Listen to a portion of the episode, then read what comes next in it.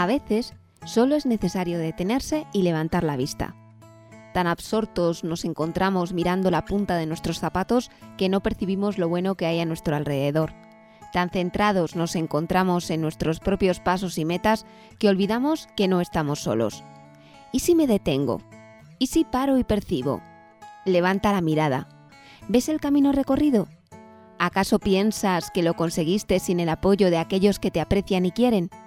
Observa. ¿Ves el siguiente escalón? ¿Acaso crees que serás capaz de ascenderlo en soledad? Mi fuerza viene de ti y de ti y de ti. Puedo porque os tengo. Daré ese paso porque formáis parte de mí, porque como siempre no me fallaréis. La fuerza del amor.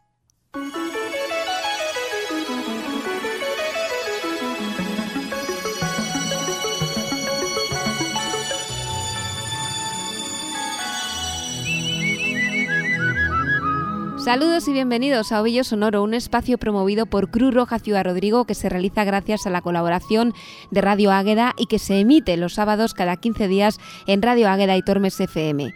Recuerden que al terminar la emisión también podrán escucharlo a través de internet en iVoox y Spotify y en radioágueda.com. Aquí tienen nuestro undécimo episodio. Nunca me presento, así que hoy lo voy a hacer. Ya somos casi de la familia, ¿no? Soy Rebeca Jerez Hernández si no me he presentado antes es porque aunque yo pongo la voz a este programa, no sería posible este espacio radiofónico sin la ayuda de muchas personas. Los mayores que nos prestan sus voces, los voluntarios que van a grabarles, Ana que se encarga de coordinar todo, Esteban y Tomás que se encargan de la parte técnica en Radio Águeda y Tormes FM para que llegue a todos vosotros a través de las ondas. Y vosotros, los oyentes, que completáis la comunicación que nos posibilita la radio. Gracias por seguir ahí, a nuestro lado, escuchando las voces e historias de nuestros mayores. Hoy nuestros protagonistas son Manuel, Ludi, Julia, Nicolás, Julián y Anastasia, de Fuente Guinaldo, Ciudad Rodrigo, Puerto Seguro y Santi Espíritus. Ellos han sido entrevistados por los voluntarios de Cruz Roja, Jonathan, Cris, Pilar y Antonio, coordinados por Ana. Comenzamos Ovillo Sonoro. Tira del hilo.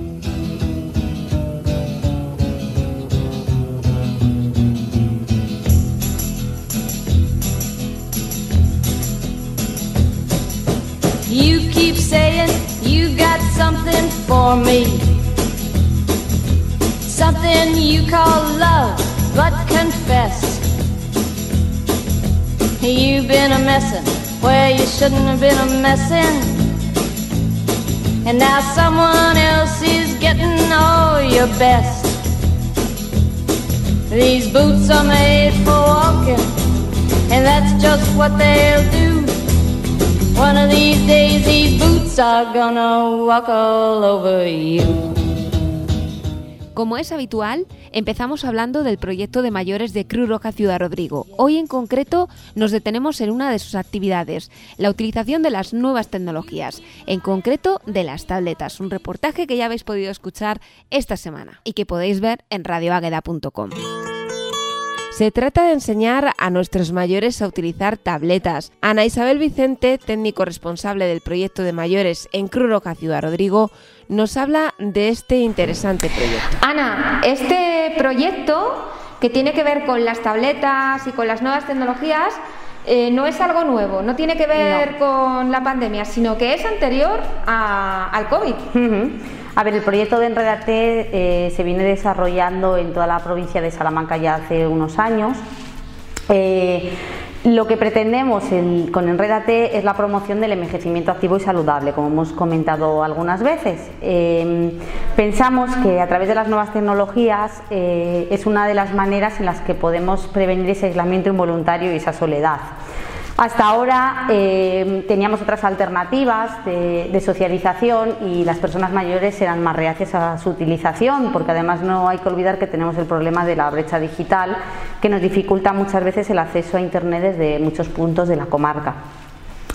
Eh, con la llegada de la pandemia y el aislamiento involuntario y los confinamientos, eh, no nos quedó de otra que mm, intentar de potenciar estos préstamos, sobre todo de tablets, porque era la manera de que pudieran comunicar con seres queridos y con el resto de personas y socializaron que fuera de manera remota. Entonces eh, se le dio el impulso a través de a partir de la época de la pandemia, pero era algo, un recurso que veníamos poniendo en marcha hace ya varios años.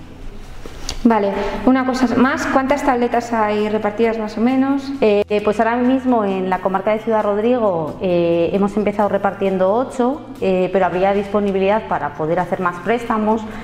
porque es el recurso que vemos más oportuno en esta situación. Entonces, si vemos la necesidad o que hay personas que pueden darle uso, no habría problema en, extender el recurso a más personas.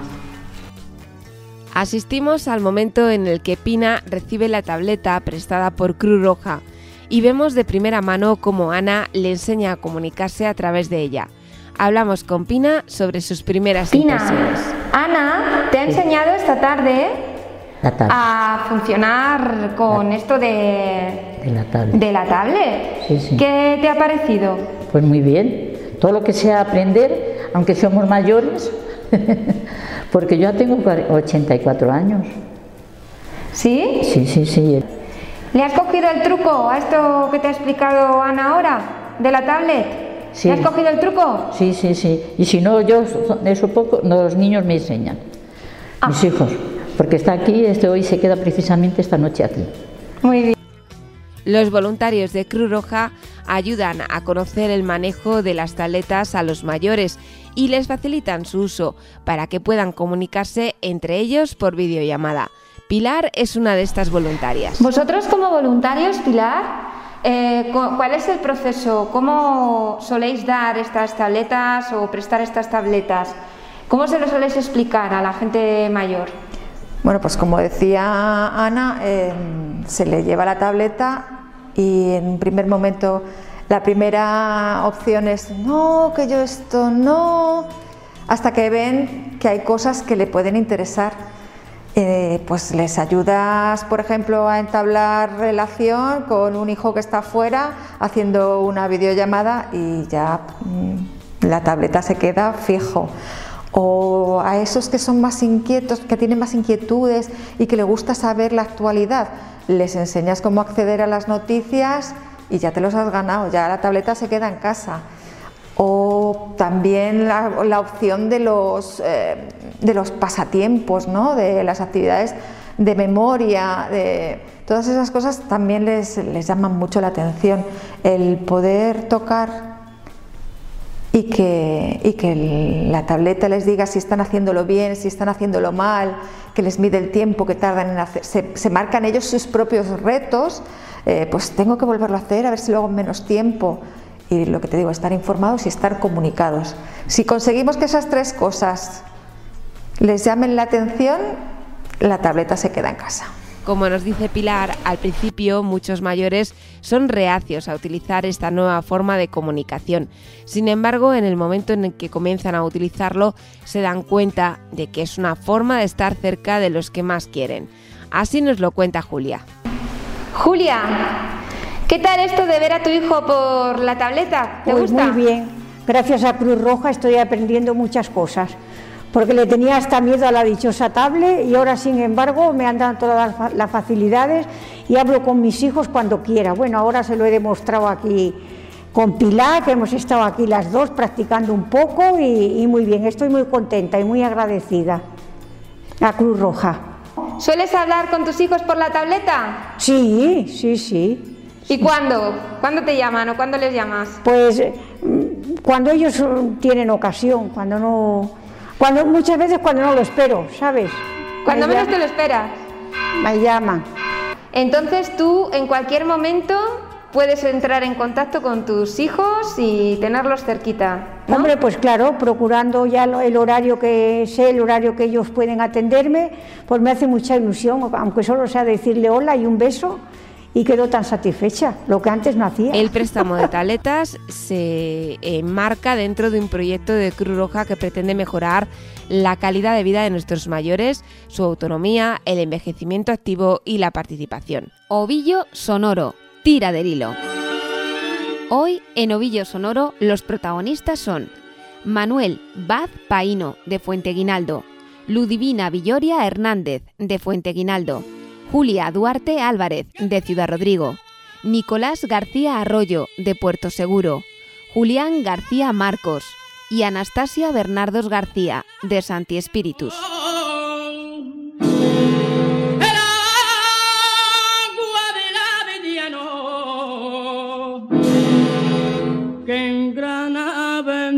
دو و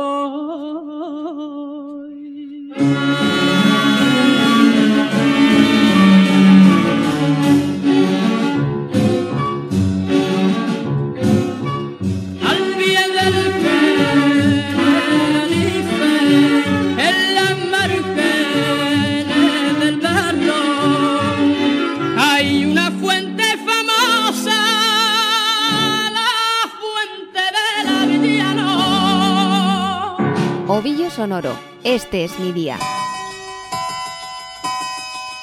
Comenzamos en Fuente Guinaldo. ¿Recuerdan que en el programa pasado conocimos a Manuel Vazpaino? Él nos contó cómo fue su infancia. ¿Recuerdan que nos habló de las fábricas de cal que había en el pueblo? ¿De cómo iban a recoger escobas a las fincas? Seguro que sí se acuerdan. Dejamos a Manuel en Francia, donde había emigrado con su mujer después de casarse, con su esposa Ludi, que dice que fueron a hacer dinero. De las 50 pesetas que ganaban en España, pasaron a las 300 que tenían de sueldo en Francia. No había color. Aunque también trabajaron mucho allí y aquí, porque compraron una cosechadora y en verano, cuando tenían vacaciones, se dedicaban a cosechar por pueblos de Salamanca y Extremadura. Al final se terminaron viniendo otra vez a Fuente Guinaldo. Esto fue en los años 70. En los años 70 me vine y entonces, ya en los años 70, pues ya empecé yo con los tractores, y quité la cosechadora para no tener tanto jaleo y compré otro tractor. Me quedé con dos tractores. Y entonces cogí un obrero y, cuando había trabajo lo cogía y cuando no, no lo cogía. Claro. Pero bueno, ya empezamos a, a ir empezando a nadar, como se, se dice. Luego, pues, luego cuando, cuando vinieron los dos, cogió usted los tractores y luego ya trabajaba por eh, Fuente Reinaldo o salía fuera. Sí, también salía sí, por sí, estos. trabajé para, para sobre todo en el verano para el pacar, esto, ya, esto que llaman Icona, que es del Estado. Sí. Pues trabajaba para cortar escobas. En las fincas para limpiar Y ya solo se dedicó el resto de yo todo. Yo ya me dediqué a eso. Después ya me monté aquí y ya sembraba yo algo y teníamos unas vacas lecheras, que aquí precisamente donde las metía. Esto ya está transformado, claro. y aquí era donde las metíamos y nos dediquemos eh, y ya, bueno, pues tuve ovejas también. Al año de venir de Francia hubo elecciones y Manuel se presentó como concejal y entró en el ayuntamiento como teniente alcalde.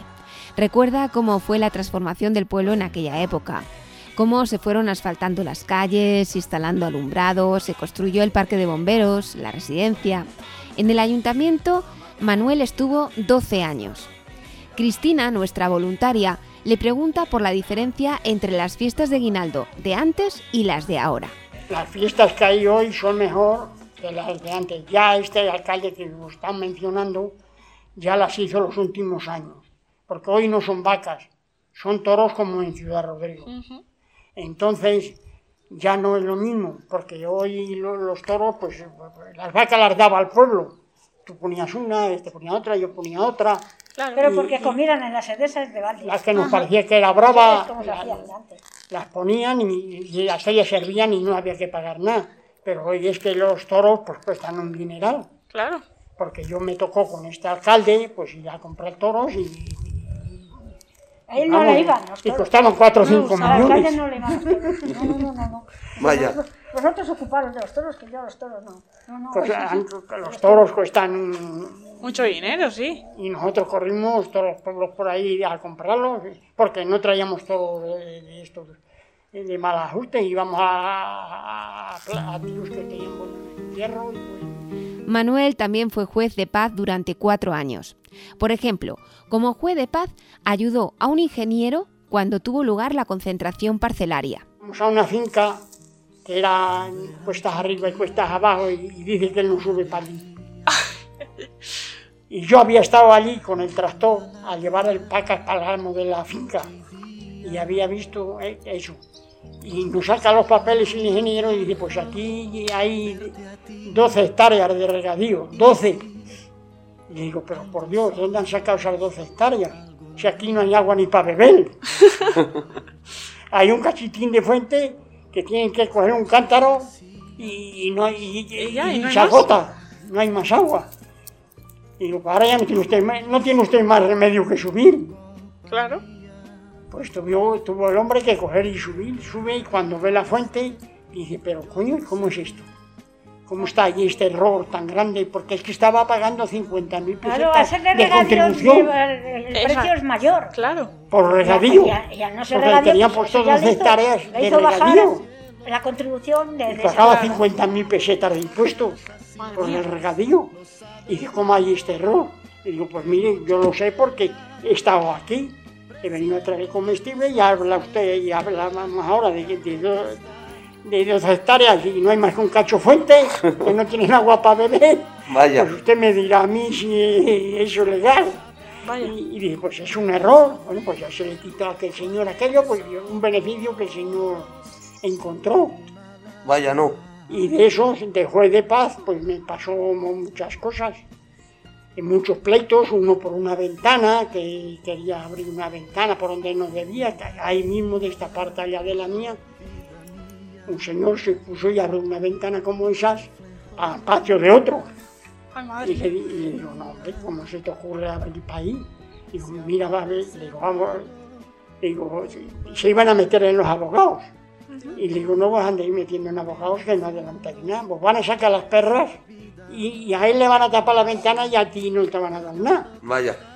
Efectivamente, los arreglé, le dije, digo, mira, que ponga una persiana cerrada herméticamente, que no se pueda abrir, Claro. que no pueda ver él para el patio de- del otro.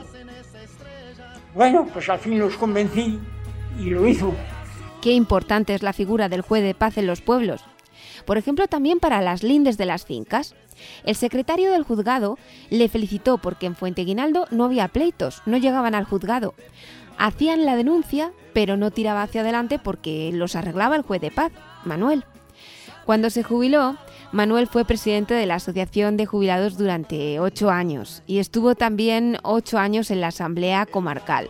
Su mujer, Ludi, recuerda las comidas para viudos y personas que vivían solas que se organizaban con motivo de la Navidad y otras actividades en las que trabajaron mucho. Manuel también recuerda cuando impulsaron la actividad de la matanza tradicional en Fuenteguinaldo. En aquel momento tenía como compañero a Toño, del que ya hemos hablado en otras ocasiones, y que después le sustituyó en la Asociación de Jubilados. Nos unimos los dos, yo le dije a él, le digo, bueno, vamos a ver si podemos, porque yo había oído y hablar y escuchar en la radio y en todo eso, lo que le- las matanzas que hacían para ahí en la Sierra de Francia, que las hacen mucho. Dijimos, pues vamos a, a verla. Fuimos dos días a visitar varios pueblos donde las hacían. Cada uno tenía su método para llevarla a cabo. Y nosotros pues nos cogimos a la que mejor nos pareció. Y vinimos y dijimos, pues venga, ahora manos a la obra. Y lo primero que hicimos, antes de hacerlas, era visitar toda la zona del Rebollal y la, y la Zaba, contándole lo que queríamos hacer y lo que íbamos a hacer. Y, fueron, y vamos, y dicen, bueno, bueno, bueno, por lo que vosotros digáis. Y la hicimos aquí el primer año. Como había- éramos los promotores, Toño y yo, pues la hicimos aquí. Hubo 200 comensales. Al año después se, hizo en la al año casilla se- de Flores. Hubo 250. Madre mía. En la Puebla de Zaba Sí. hubo 280. O sea, muchísimo. En la claro. alberguería 300. Madre mía. Ya vamos por 350 comensales. Vaya. Porque ahora no hemos podido hacerlo porque con el bicho este pues no se ha podido hacer. A ver si acabamos ya pronto con él Y y. estamos parados, en cuanto pare esto, pues seguimos haciéndola, la matanza tradicional, porque es una cosa que Quiso volar igual que las gaviotas. También tuvimos ocasión de hablar con la esposa de Manuel, con Ludivina Villoria Hernández, Ludi. Nos habla de su vida compartida con Manuel, de recuerdos de su infancia. Ya a lavar, con un barreñón a la cabeza, y, y la banca y el cubo, Y a, y ala, y a lavar. Y, yo, y nosotros todavía ten- teníamos, eh, porque había veces que en el verano no se podía lavar aquí, porque las fuentes eh, se habían agotado. Sí, se quedaban secas. Y se quedaban secas. Y tenías que coger e irte a lavar fuera a los, a los ríos o a, o a otras manantiales mucho más fuertes. Dice Ludi que ya de pequeña cavó garbanzos, segó junto a sus hermanos, que también eran unos niños como ella. Nos cuenta que incluso dormían fuera de casa y una sobrina les iba a llevar la comida. Ella nos llevaba con la, la caballería que teníamos en casa, nos llevaba a mediodía la comida y la cena. Y ya para almorzar, eh, para almorzar de la mañana. Y al día siguiente iba a- con la comida al mediodía y volvía otra vez a llevar la, la- la cena y el desayuno. Y nosotros nos quedábamos para allí. Fíjate. Eh, ya el último día de siega que estuvimos ocho días. Fíjate, ocho días. Ocho días, desde que empezamos a, a terminar. Nos quedamos ahí a, bueno, a medio kilómetro. Era la última finca ya. Y dice mi, mi madre, dice, vamos hijos, esta noche ya os vais a quedar a casa. Dijimos, mamá, mientras no terminemos el último surco, No vamos No, para no, allá. no vamos para allá. Hombre, hay que trabajar, hay que acabar el trabajo, Y te ¿verdad? quiero decir que estábamos acostumbrados a todo, a cavar garbanzos, a, a todo, a todo, a todo. A la vida de antes, A la vida de claro, antes. eh, esa era es, así. es de lo que vivíamos, Era así. del campo. Eso es. Ludi dice que la necesidad obligaba a trabajar desde pequeños. También nos explica lo que hace hoy ya en la actualidad en su día a día. Pues yo en mi día a día, po- pues, eh, pues los eh, quehaceres de la, de la casa, eh, procuro en las mañanas salir a dar una vuelta. Un. Ahora ¿Y en- sale sola o acompañada? Pues de las dos maneras, pero con mi marido. Con, con, el, Sí. con la pareja. Sí, pero sola salgo mucho porque mi marido no tiene ya la estabilidad que yo tengo y yo tengo que ir al paso de él. Claro, tiene que ir un poco más despacio. Tengo que ir un poquito más despacio.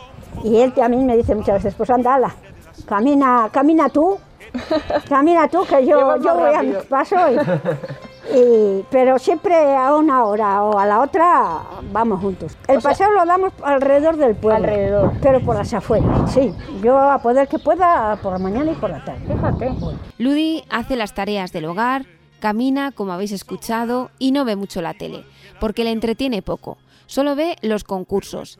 Y, a cambio, prefiere leer libros. Pues le me gustan los libros que tengan Románticos o policíacos o de misterio. policía, la policíaco no me gusta, pero que tengan dramas fuertes. Dramas fuertes, así. Dramas fuertes, que sean Que enganchen, que ¿verdad? enganchen, Eso. sí, que enganchen. Que, que estás es- leyendo y siempre estás pensando en, en avanzar. Eso es. A ver, a ver, qué, qué, qué dicen más adelante, a ver qué, o sea, que, que tengan intriga, que tengan Dice que lo de las nuevas tecnologías no se le da bien, aunque, por ejemplo, sí sabe hablar por videoconferencia a través de WhatsApp. Mira, el videoconferencia lo aprendí por, por, por necesidad, porque tengo una hermana en Francia, así la veo. Ella- un poquito Claro. y mantener el contacto. Eso es. Sí, sí, sí. Nos, nos llamamos eh, una vez por mes de aquí y por lo menos nos vemos. Le digo, ¿qué, qué viejita te estás poniendo? Dice ella. Dice, pues sí, tú estás más guapa que yo. Digo, sí. Y así nos decimos alguna cosita, pero solo hablar por el teléfono parece que no... nada, diciendo sí a todo, esa niña sí, no, esa no soy yo. De Fuenteguinaldo vamos a Ciudad Rodrigo. Hablamos con Julia Duarte Álvarez. Nació en Hoyos, Cáceres. Como ella dice, era cabeza de partido, la localidad. Con mucha gente cuando ella creció. Dos médicos, 14 maestros. Nos habla de recuerdos de escuela. Cuando empezaban, iban las- de la sección femenina a enseñarnos a coser y a bailar los, los, los bailes extremeños. Y yo, pues como que no me gustaban los bailes extremeños porque eran, al dar la vuelta era una cosa muy movida y, y empeñada en que yo tenía que aprender, que sí, que tú tienes que aprender a bailar. Sí, sí, yo lo bailaba per- perfectamente, pero en el grupo no quería bailar nunca. Y después tengo unos recuerdos muy bonitos que es que había que echar el brasero a las maestras, porque entonces no había calefacción ni nada. Y había una habitación con, con el cisco, con el picón que le llamamos allí, y entonces teníamos que, poner eh, el brasero todos los días. Y por arte de magia siempre me tocaba a mí, porque dicen que yo enseguida siempre lo, lo prendía. Y dice, ¿tú cómo prendes el brasero? ¿Tú cómo prendes el brasero? Y entonces mi madre me dijo, llévate un poquito de alcohol, echa, luego con una cerilla, con mucho cuidado, lo prende. El truco. Pero yo ese truco no se lo quería decir a nadie. Y todas andaban detrás de mí, pues tú tienes algún, algún truco. Y ya cuando me descubrieron, bueno, mentirosa, que mira lo que nos has estado haciendo, que nos has engañado. Pero fíjate que con ese truco lo que hiciste fue cargarte a hacer tú el brasero todos los días. Todos los días, que a mí me encantaba. Y después hacíamos muchas funciones en la escuela, entonces la, la, escuela era, claro, diferente ahora. Solamente teníamos una enciclopedia que se llamaba Enciclopedia Álvarez, y en esa enciclopedia teníamos de todo, la gramática, teníamos la geografía, teníamos todo, todo, todo. Y luego, pues oye, pues nos lo pasábamos muy bien, íbamos de merienda con las maestras algunas veces. Esto ocurría cuando venía el buen tiempo y antes de comenzar la temporada de la aceituna, porque entonces la escuela quedaba desierta, porque había muchas niñas que tenían que ir a recoger estas aceitunas. Julia recuerda que estas meriendas con las maestras tenían lugar en la finca de los ricos. En estas meriendas todo se compartía. No llevaba, no es que yo llevase, por ejemplo, tortilla y me la comía yo, no, no, no. Llegábamos allí y se ponía un mantel y los bocadillos de todo, se mezclaban unos con otros. Y allí las maestras lo partían y comías de, de todo, participábamos de todo. Qué bueno. Sí, sí, era muy curioso aquello. Y después había mucho, mucha fruta de invierno, mucha, mucho caqui, mucho nísperos, mucho níspero hay en mi pueblo.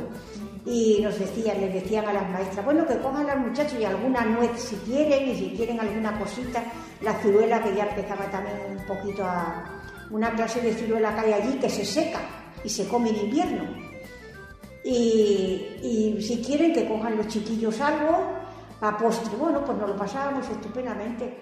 Y luego como hay tanta naranja y también limones, pues de postre pues las más mayores siempre nos escogían las, las maestras y hacíamos zumo de naranja y de limón mezclado. Echábamos azúcar y eso tomábamos de postre. ¡Qué rico! Y era una cosa que nos lo pasábamos muy bien, muy bien, muy bien, muy bien. Nos habla Julia de un recuerdo de su infancia que tiene grabado. El queso americano que repartían en la escuela. Eran los tiempos del conocido Plan Marshall. Los americanos empezaron a, a mandar el, la leche, que era en polvo, y el queso un queso que venían unas latas grandísimas amarillas y lo sacaban a la mesa y ahí en el recreo nos daban un trocito y por la tarde el queso y por la mañana nos daban un vasito de leche que, contrataron a dos señoras para que hiciesen la leche y el día que nos tocaba dar la leche y el queso iban las de la sección femenina a poner orden allí porque si no aquello pues y nos poníamos en fila nos daban un vasito de tenías tú que llevar el vaso de tu casa porque entonces no había vasos de plástico como ahora. Y nos tomábamos el, aperitivo, como decíamos nosotros, y por la tarde para la merienda, pues el casito de queso que nos daban. Y aquello también, oye, pues es, cuando empezó a venir el queso. Cuando yo iba a la escuela, fíjate. El padre de Julia era taxista y su madre tenía un bar en el que paraba el coche de línea que venía desde Ciudad Rodrigo y también el que venía desde Cáceres. Un bar que iba el coche de aquí de Ciudad Rodrigo, paraba allí porque llegaba a las, a las 5 de la tarde, a las 3 de la tarde. Y entonces mi madre le tenía preparada la comida a aquellos señores, el señor Alipio, eh, Pepe Línea, eso conocemos nosotros a esa gente. Y el coche de Cáceres también paraba allí. Y luego allí ya no había combinación. Si se tenían que ir a Valverde o tenían que ir a Eljas, a algún pueblo, tenían que o a buscarlos en un caballo o mi padre, que era taxista, los llevaba y le subíamos. Con 14 años se vino a vivir a Ciudad Rodrigo, porque fue cuando empezó la explotación de la mina de uranio en Enusa. Con 14 años me vine para Ciudad Rodrigo, porque era cuando empezaba la, lo de Enusa. Y iban a mi pueblo eh, don José el oculista y don Jaime el dentista. Iban a, a sacar las muelas y el otro los ojos. Y allí mi madre también le daba una habitación, vamos, o sea, en los pueblos se vivía de eso, le alquilaba la habitación aquel, cuando iban ellos y le dijeron a mi padre, uy, pues nos llevamos muy bien nosotros con un ingeniero, porque a lo mejor, ¿por qué no te vas que ya los muchachos van siendo mayores y, los puedes llevar a otro sitio y no que aquí la escuela y tal, y ya ves el porvenir que hay aquí? Con que entonces mi padre se arriesgó, vendió las cuatro fincas que había, y nos vinimos para aquí. Y se vino a trabajar en Y el mi USA. padre se colocó, cuando ya la tenían ellos buscado, se colocó en USA y, nosotros, y, y para, para mí, porque era yo la mayor, eh, puso mi padre una tienda que se- de confección que se llamaba Marijose, al lado del sanatorio. Así que Julia comenzó a trabajar en aquella tienda. Sus padres también vendían mm, manteles de lagartera que traían de Acebo, el pueblo de su madre, donde también se hace mucho bolillo. Recuerda Julia donde vivían cuando se vinieron de Hoyos a Ciudad Rodrigo. Aquí todavía ido yo a lavar al río, porque nosotros después cuando nos vinimos para aquí, nos vinimos a vivir a la calle Toro, en una casa de don Arturo Uribe. Y con estas chicas de, de la calle Toro, con las Ferreiras, no sé si las... Bueno, pues éramos vecinas, y la señora Genoveva, la peluquera, Paco Ramos, y íbamos a lavar al río las Ferreiras y yo. Y fíjate que me sigo llevando con estas Ferreiras y esperamos siempre con Tere Flores, que era la de, la de los caramelos, la que tenían el puesto de caramelos, que ya murió Tere Flores, que se fue para Barcelona. Pues fíjate tú, lo bien que nos llevamos con ellas, que todos los veranos nos juntamos para tomar un café. Con estas chicas, vamos siempre a la calle Toro, siempre sacamos una foto en la calle Toro. Digo, mira tú ahora que... Cuenta Julia cómo en aquellos tiempos iba a lavar el río con sus amigas y vecinas de calle. Es que ahora somos muy delicadas. Pasábamos por la colada por los barreños. Y luego cuando veníamos para acá, pues nos metíamos por la calle esta estrecha de, de Luna Roja y luego ya para la calle Toro. Como... Pero fíjate lo que atravesábamos. ¿Y, y en qué zona del río lavabais? Pues lavábamos aquí en la, en la fábrica, donde estaba la fábrica de la... Espérate, ¿cómo se llama? Donde, donde estaban los motores para la... Para la luz y bajando aquí, justo, ahí es. Y entonces lavabais, os bajabais el barreñón con la ropa sucia, ropa. el lavadero. El lavadero, después, esta, otra cosa que me pasó, porque cuando veníamos aquí, claro, el lavadero lo alquilabas. Ah, Había un señor que le pagabas y lo alquilaba. Y, había otro, un cajón, para meterte para no mojarte. Cuando me dicen la Ferreira, la primera vez que fuimos, me dice Pilar, mira, mm, te tiene, me dijo, le- le digo, pero tú estás tonta, Pilar. Que no estoy tonta, te tienes que meter ahí y aquí lavas. Y yo no quería meterme en aquel cajón. Ah, pues no te metas, verás cómo se te van a poner los, los pies.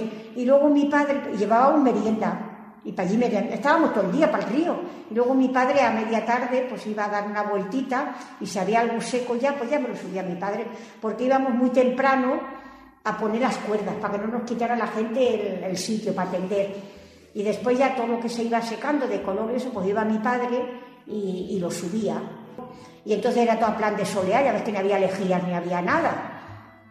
Y nos lo pasábamos, éramos, eran muchachillas, la única que tenía novio era la de los caramelos, la Tere Flores. Nos lo pasábamos muy bien. Yo he sido muy feliz aquí también ahora. Yo en mi pueblo he sido muy feliz. Tanto Julia como sus hermanas notaron una gran diferencia entre Hoyos y Ciudad Rodrigo, sobre todo en cuanto a la temperatura. Cuando viene el Pasillo Rodrigo nos queríamos ir, tanto mis hermanas como yo, para Extremadura, porque volver. dice la gente que hace frío, pero entonces sí que, que hacía frío. Porque ahora no hace el frío que, cuando nosotros nos vinimos para aquí. Porque fíjate que yo voy a hacer 77 años, fíjate los años que hace que vivo en Ciudad Rodrigo. Y muertitas de frío, hija. Y, entonces mis hermanas pobrecitas, pues estaban, mamá, si es que no, no salimos de frío. Y la pobre de mi madre, claro, entonces no había calefacciones ni había nada. Pues brasero, va y brasero. Y tenía mi madre brasero por todas partes, porque hacía muchísimo frío. Y mira, pues ¿sabes lo que, lo que he pensado, mamá? Que como todavía tenemos la casa para allí, vámonos para Hoyo. Pero ¿cómo nos vamos a ir, hija? Que no, que mira que tus hermanitas en el colegio, verás qué bien van a estar. Y, y ya te digo, yo lloraba y pateaba porque me quería ir para mi pueblo. Y hasta que me eché aquí amigas también tardé mucho. Yo me acuerdo mucho de mi pueblo. Siempre en la época de la recogida de aceitunas, iba a ayudarle a mis tías, a mi familia a recoger la aceituna. Y me tiraba para allí siete, ocho días. Me lo pasaba a lo grande. Después, su padre dejó la mina. Sus hermanas, que eran más pequeñas, fueron a las Teresianas, donde también obtuvieron el título de magisterio. Y Julia siguió con la tienda hasta que se casó. iban a comprar allí, a- como teníamos los, los encajes de bolillo, iba la señora Dora, que es la madre de Paqui, mi amiga Paqui, la de Manolo San Martín, la canova, por decirlo así de alguna manera, y, empezó su madre, ay, pero ¿y con quién sale? Bueno, total, que me buscaron a Paqui de amiga, y ya empecé a salir con Paqui y después ya como el novio que se echó Paqui, Manolo San Martín, era amigo del mío, pues así empezamos a salir y así me enamoré y me casé. Crió a sus hijos y algún sobrino. Su marido fue panadero y ella ayudó siempre en la panadería a realizar dulces, empanadas. Luego, cuando los hijos eran grandes y se hicieron mayores, empezó a trabajar en la residencia de San José, donde estuvo casi 20 años. Y para finalizar este apartado, nos vamos a Puerto Seguro.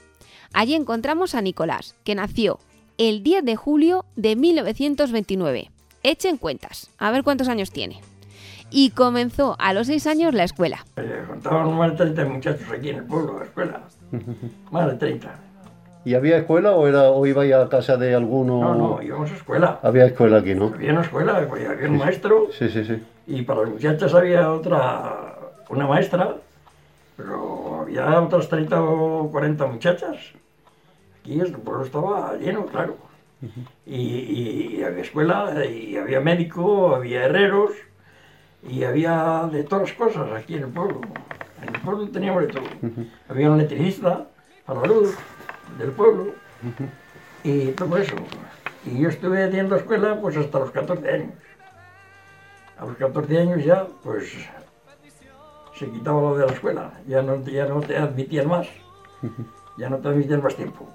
Y luego ya, pues mi padre cogió unas ovejas y a guardarlas a guardar para campo. De los 14 a los 17 estuvo cuidando de ovejas hasta que se fue al servicio militar. En Zamora. Estuve 18 meses en Zamora. A los 18 meses me licenciaron y por Y aquí estuve después trabajando, eh, aprendiendo a trabajar, claro, porque, por mi padre. Y, y así estuvimos, él tenía, llevaba para fincas y otras que teníamos nosotros y, y hacer, hacer lo que había que hacer. Segar a mano, sembrar a mano, y con la pareja y todo. Y teníamos ovejas. Y después, ya mi padre, cuando yo ya fui, eso tenía 29 años, cuando murió mi padre. Y ya me quedé yo al cargo de todas las cosas.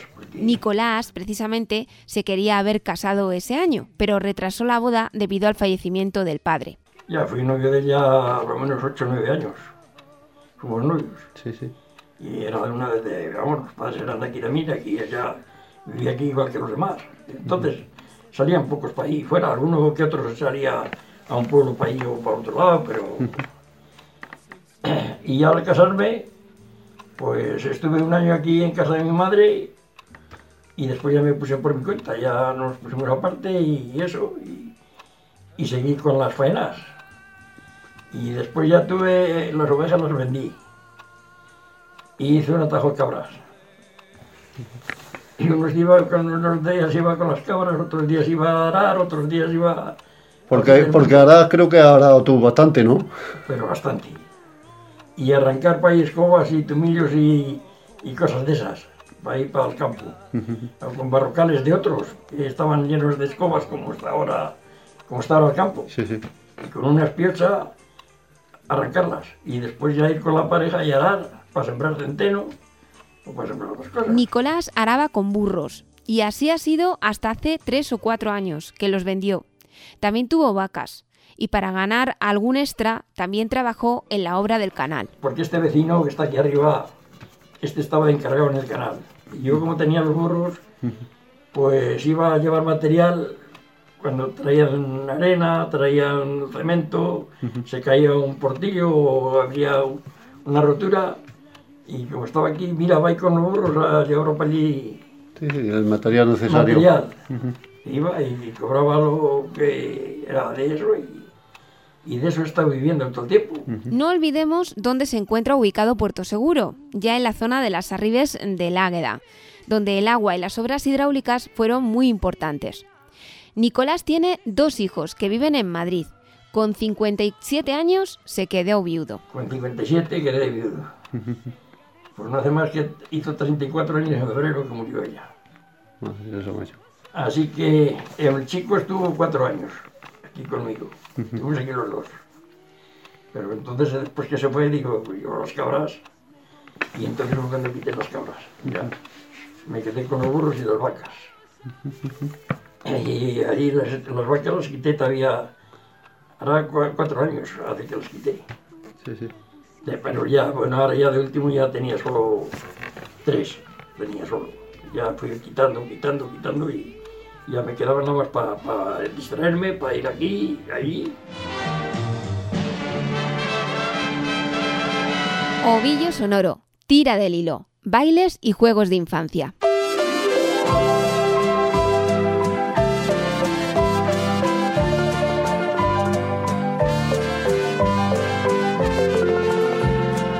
Hoy en Tira del Hilo vamos a tener dos temas que ya hemos tratado en programas anteriores, pero que merece la pena recuperar. Primeramente, continuamos con el tema de los bailes.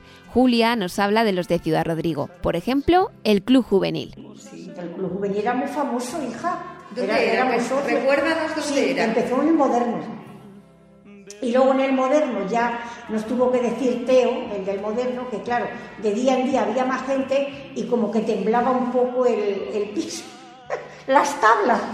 Y, nos lo pusi- y después ya se fueron, alquilaron un local en la calle donde estaba Estoril.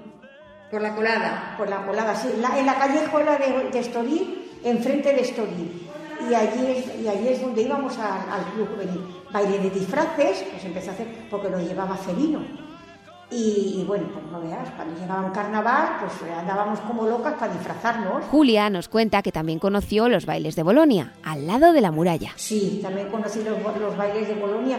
Lo que pasa que entonces yo ahí era un poco más chica y yo tuve un, pa- un padre que era muy recto y no me dejaba ir al baile, mira tú qué tontería.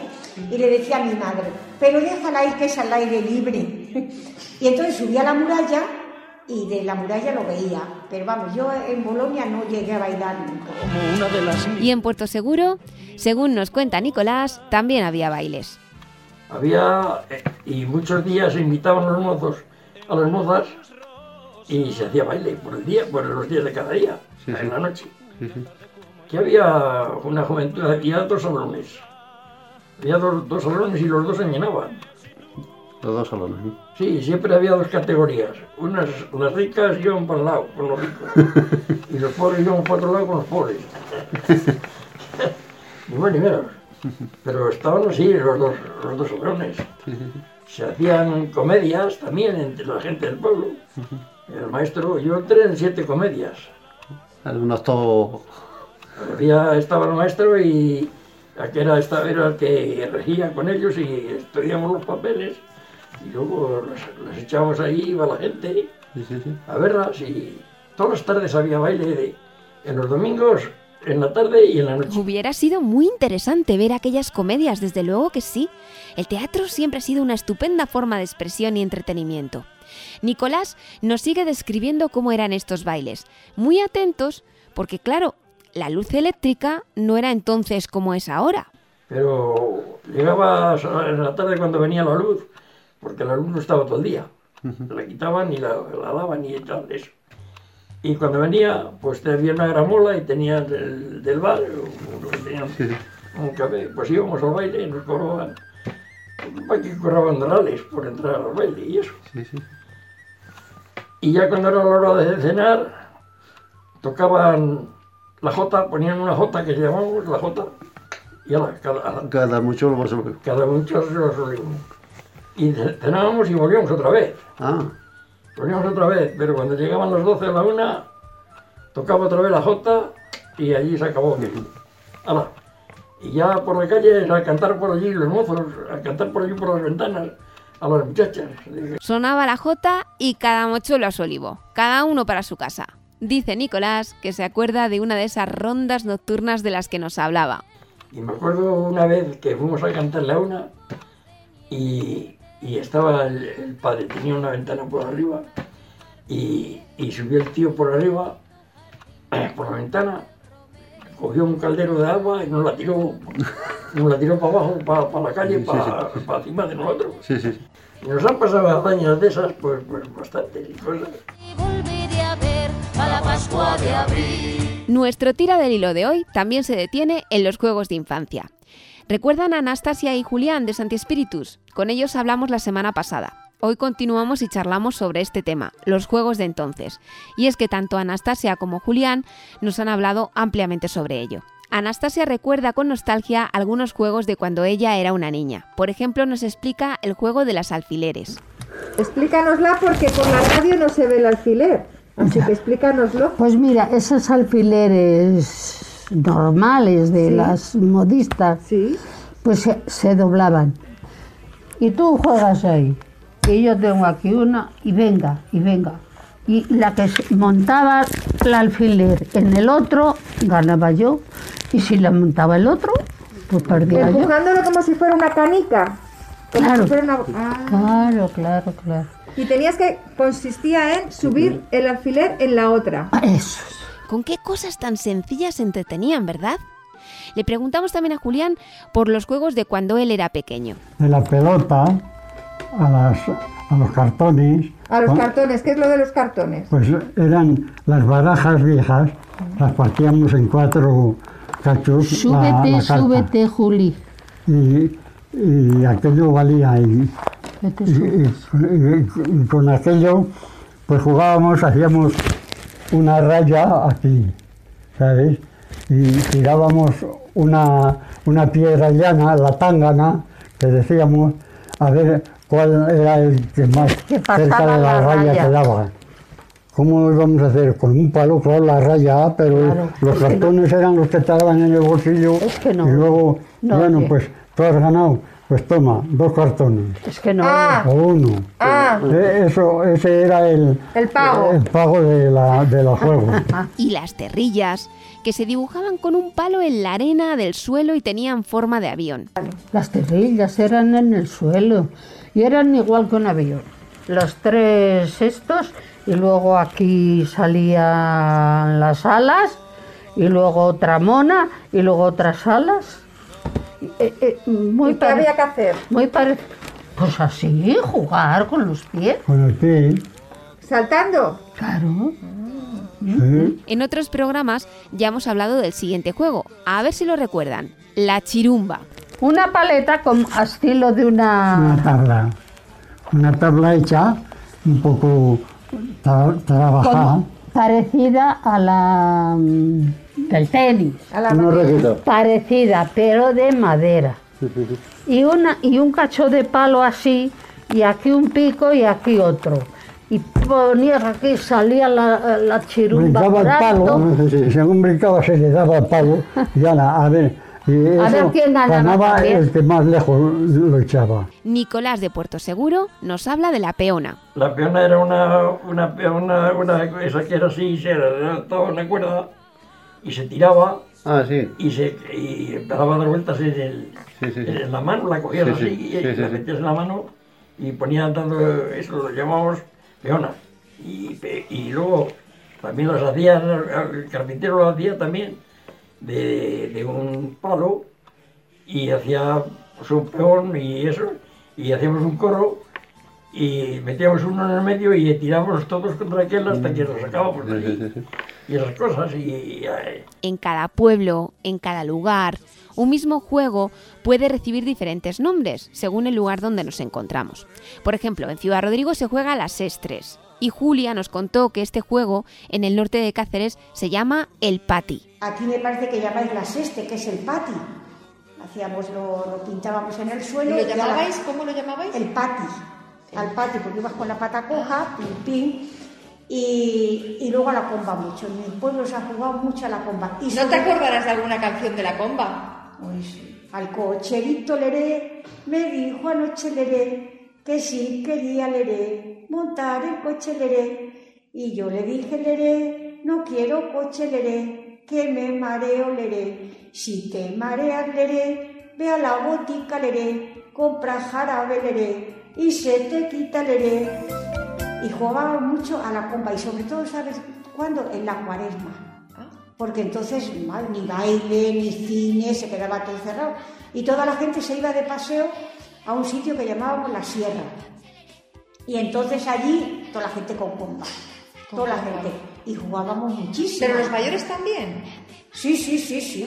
Ah, y, y las que eran lo- las parejas de novios ya, hasta ellos llevaban comba y, y saltaban a la comba. Y se sal- aquellos mm, siempre nosotros eh, eh, observábamos porque sal- entraba uno y salía otro, o sea, eh, saltaban dos a la vez. También Ludi, de Fuente Guinaldo, nos contó uno de los juegos de su infancia. Nos explicó cómo se jugaba al marro. Pues desde el cole muchísimo, porque había muchos juegos. Nosotros nos entreteníamos con, con- con muchas. eh, Había el juego ese de- del marro con la pelota, que no sé si lo entenderéis. Cuéntenos un poquito Cuéntenos, cómo a ver, era. ¿cómo era? Pues el marro era que jugábamos, eh, si éramos 10 muchachas, porque casi, al- casi de antes siempre se jugaban los chicos con los chicos y las chicas con las chicas. No había, Buenos Buenos días. No había lo que ahora que se juegan mutuamente chicos y chicas. Bueno, pues el marro era eh, una pelota así grande eh, y si éramos 10 chicas, pues siempre había algunas que destacábamos en, en el juego, que si eran más valientes o eran... Bueno, la cosa es que decíamos, bueno, pues esta para aquí, esta para allí, esta para allí. Y, y jugábamos en contra unas de otras. Y nos echábamos el balón. Y a la parte de allá, tú, sí jugabas con la parte de acá, lo que querías era, a ver si tú eras capaz de llevarte a, tu- a todas tu- tuyas a la otra parte. Y si era a la otra parte, pues al contrario. La pelota no la podías coger. Y si caía botaba al en el suelo. Si bot- perdías. Si me botaba en el suelo, se iba, la que había tirado, se iba a la otra parte. Ludi nos dice que cuando venía el buen tiempo se sentaban en el verde y jugaban al pañuelo por detrás. y con el hueco este y, y echábamos el pañuelo por detrás, trin, tran, pañuelo por detrás, pero que no se viera. Y una del, de- del corro, pues tenía que ir por, Por fuera, a por ver fuera. si encontraba el pañuelo. A ver si encontraba el pañuelo y lo cogía. A eso ya, también jugaba yo de pequeña, sí. y ya, pues, ya pues ella se sentaba abajo. Y a la que le había y- pillado y le la que le tocaba. habían pillado tenía que volver. Claro, ya, ya tenía sé, que sí. volver. ¿Qué aire hacía en Fuente Guinaldo el día de la grabación, verdad? Como sabéis, estas entrevistas las grabamos siempre al aire libre, guardando las distancias y todas las medidas de seguridad requeridas. Ludi nos habla ahora de un baile, que es el baile de la escarranquiña, al que también jugaban cuando eran pequeñas. Hacíamos como dos filas de chicas y después eh, siempre procurábamos que todas participáramos en lo mismo. una vez unas y otra vez otras. Y había, cogíamos dos, o eran dos, y empezábamos con las manos en la jarra. Y, y- una, entre el medio de las dos filas, pues este es el baile de las carranquiñas, este es el baile muy disimulado, que en brincando la rodilla en tierra, toda la gente se queda mirando, a la vuelta, a la vuelta, Madrid, este baile no se baila así, que se baila de espalda, de espalda, Mariquitiña menea sus sayas, Mariquitiña menea sus brazos, y a la media vuelta se dan los abrazos. Muy bien, muy bien, Ludi. Nos ha encantado. Según nos contó, este cántico y otros se los enseñaron a los niños y niñas de la Mancomunidad Alto Águeda en la fiesta anual en un taller que tuvieron. ¿Cuánto podemos aprender de nuestros mayores? Solo hay un ingrediente mágico que tenemos todos que tener en cuenta. Escuchar. Ludi nos habla de otro juego, el gato y el ratón. Los niños en corro iban Sí, agarrados de la agarrados mano. del corro. Y, y después, pues un niño hacía el gato y otro ratón. Y el, el ratón tenía que pasar por entre los brazos de- del corro Ajá. y esquilarlos y el, el gato detrás, detrás. Y si lo apañaba, pues ala, tenía que ya Pues se meterse y, sa- y salía otro. Claro, o sea otro que nuevo. La canción era Corre, corre, que te pilla el gato, ¿a que sí? Sí, sí, eso Lo conozco yo el... Co- corre, corre, que, te, pilla el gato. corre, corre, que te va a pillar. Si no te pilla esta noche, te pilla la madrugada. Ovillo sonoro. Últimos apuntes. Cuando le pedimos a Nicolás de Puerto Seguro que se despida, nos habla de su nieto. Dice que da masajes. Es fisio. Es fisio. Es fisio. Fisio, es. O sea, que ahora cuando estoy peleando entre las piernas, las piernas tengo malas, las tengo malas. Y y me, me anduvo arreglando para allí. Y vamos, se, se conoció. Pero claro, no está aquí todos los días. Pues sí, a veces nos gustaría tener más cerquita a la gente que queremos, pero siempre, siempre nos queda la radio. Por ejemplo, para comunicarnos y mandar saludos. Ludi de Fuente Guinaldo se despide así. Un saludo a, a mi hermana Maruja y a todos mis sobrinos, porque tengo un montón de sobrinos en Francia, de que sigan estando bien y sobre todo ahora en esta época donde estamos con este conflicto Vaya que Vaya. sí. de la pandemia esta que nos tiene a todos Cansados. encogidos. Cansados estamos ya todos. Pues que tengan suerte y que no le, y que no le afecte. Pues un beso para ellos. Y un beso y un abrazo muy grande para ellos. Eso es. Julia también envía un mensaje de cariño. Un abrazo grande y unos besos para mis hijos y mis nietos, que los quiero mucho y los echo mucho de menos algunas veces. Y a mi amiga Papi, sobre todo, que no la puedo olvidar. Y así terminamos Ovillo Sonoro. Gracias a todos los que habéis participado en este programa. Manuel, Ludi, Julia, Nicolás, Anastasia y Julián. A Cruz Roja Ciudad Rodrigo, en especial a Ana, Jonathan, Cris, Antonio y Pilar. Y a todos los que habéis estado ahí escuchando a través de Radio Águeda y Tormes FM. Recibid un saludo de quien os ha estado hablando, Rebeca Jerez, y recordad que también podréis escuchar este programa en iVoox, Spotify y radioagueda.com. Una cosa más, no olvidéis levantar la vista de vuestros zapatos. Veréis la cantidad de gente bonita que hay a vuestro alrededor. Hasta aquí, Ovillo Sonoro. Tira del hilo.